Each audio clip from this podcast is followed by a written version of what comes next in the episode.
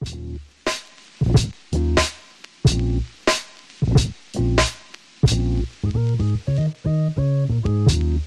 привет! С вами команда подкаста «Идеи, изменившие мир», и сегодня мы расскажем вам историю Иоганна Гутенберга, изобретателя первого печатного станка.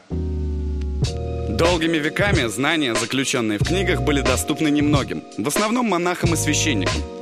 Но для большинства людей Средневековья эта проблема не стояла, они были неграмотны. В средние века каждая книга была уникальна, их переписывали от руки, обычно в монастырях. Часто, сидя в тихой келье, монахи тратили годы всего на одну книгу. Однако ровно в середине 15 века, в 1450 году, одно изобретение изменило подобный ход вещей. В немецком городе Майнце Иоганн Гутенберг изобрел технику печати с помощью подвижных букв. Теперь можно было печатать книги в большом количестве и относительно дешево.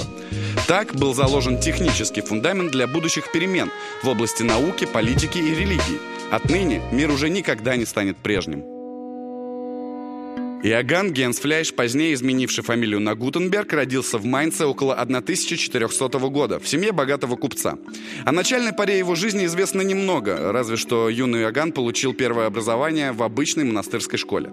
Затем его след надолго теряется и возникает лишь в 1434 году в Страсбурге. Известно лишь, что он предположительно изучал ремесленное и ювелирное дело, и, судя по всему, довольно успешно. В Страсбурге он основывает фабрику по производству зеркал для паломников и зарабатывает свои первые крупные деньги. Дело в том, что зеркала были весьма популярны у верующих, надеявшихся уловить в них частичку Божьего Духа от каждого храма и хранящихся в нем реликвий. Так Иоганн Гутенберг оседлал религиозное средневековье, и дело его процветало. В то время торговля предметами религиозного культа приносила большой доход. Особенно популярны были гравюры с изображениями святых. Удивительно, что, будучи одной из первых печатных техник, ксилография приходит в Европу лишь в позднее средневековье. Тогда ею пользовались в основном для тиражирования картин и текстов. Но вырезание блоков размером в страницу отнимало много времени. Выглядел этот процесс примерно вот так. Сперва на блоке рисовалось зеркальное отображение страницы. Затем вырезались отдельные буквы. Наконец, блок смазывали чернилами, на него клали бумагу и терли костяным инструментом, чтобы чернила впитались. К началу 15 века все больше таких страниц попадало на рынок. Их там связывали и переплетали в подобие книжки. И успех этих книжек дал толчок к увеличению производства манускриптов. Они уже относительно давно изготавливались не только в монастырях. Светские писцы также процветали за счет слова. Пожалуй, одним из главных толчков к бурному увеличению спроса на книги послужило основание первых университетов в Европе. Вместе с образовательными учреждениями создавались библиотеки, которые, соответственно, повышали интерес к чтению. Появилась нужда в более дешевых, доступных книгах. Кроме того, ученые порой нуждались в идентичных копиях. Короче говоря, лучшие умы Европы вели отчаянные поиски новой технологии.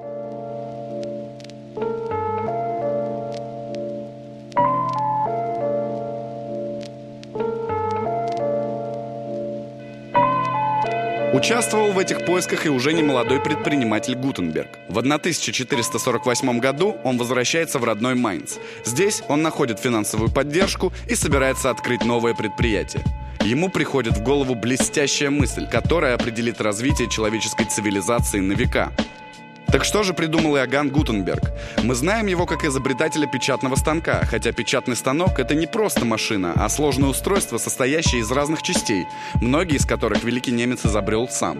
Первой заслугой Гутенберга является новый подход к набору текста. Он разделил текст на составляющие, на буквы, на знаки препинания и их частые комбинации, так называемые лигатуры. Объединив их в блоки, можно набирать слова, строки и даже целые страницы. Кроме того, литые буквы можно было многократно использовать в различных комбинациях. Основным компонентом этой технологии стала литера. Литера — это буква, выгравированная в перевернутом положении на конце металлического прута после чего ее обмачивают в размягченной меди, оставляя в ней отпечаток.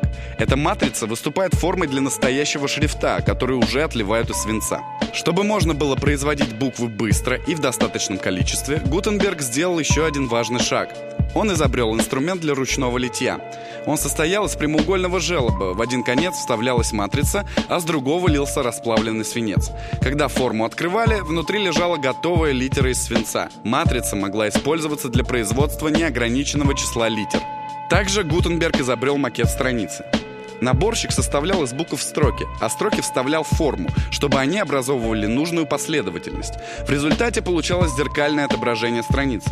После чего форму смазывали типографской краской. Здесь Гутенберг использовал смесь копоти, лака и яичного белка.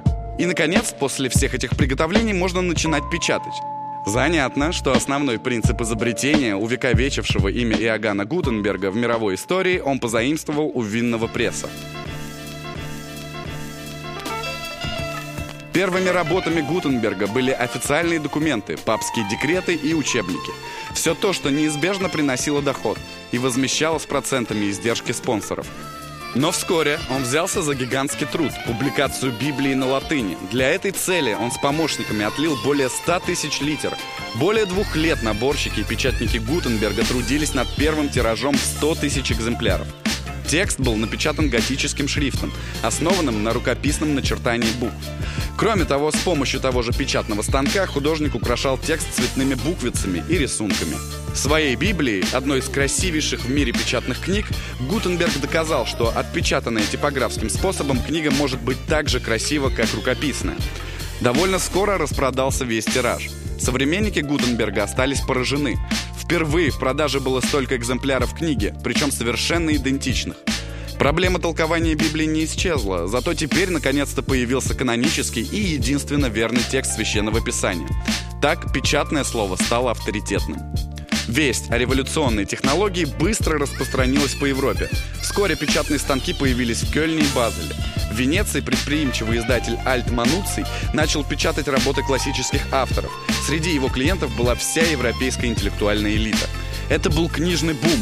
Всего через 20 лет после изобретения Гутенберга новая технология прочно укоренилась.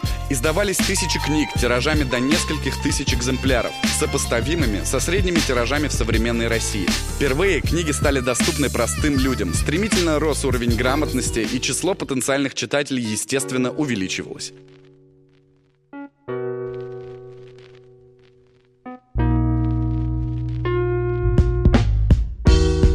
Одним из величайших поклонников Гутенберга был Мартин Лютер. Искусство печати навело его на смелую идею. Мирянину незачем ждать, пока священник расскажет ему, что сказано в Библии.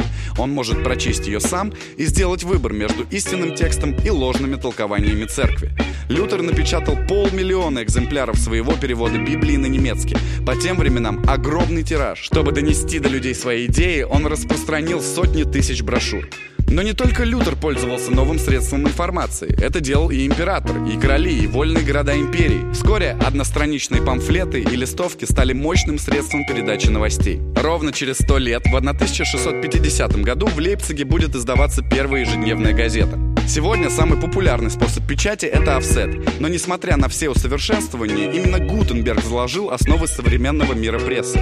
Его изобретение считается одним из важнейших в истории.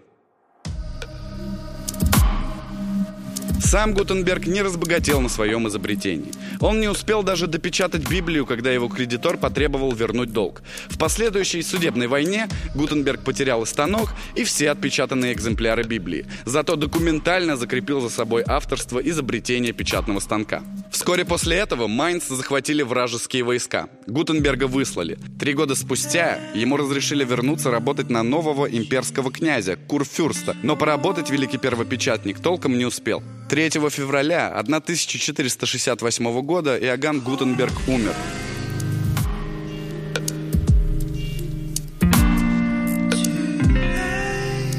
Но он оставил после себя мир с книгой в руках.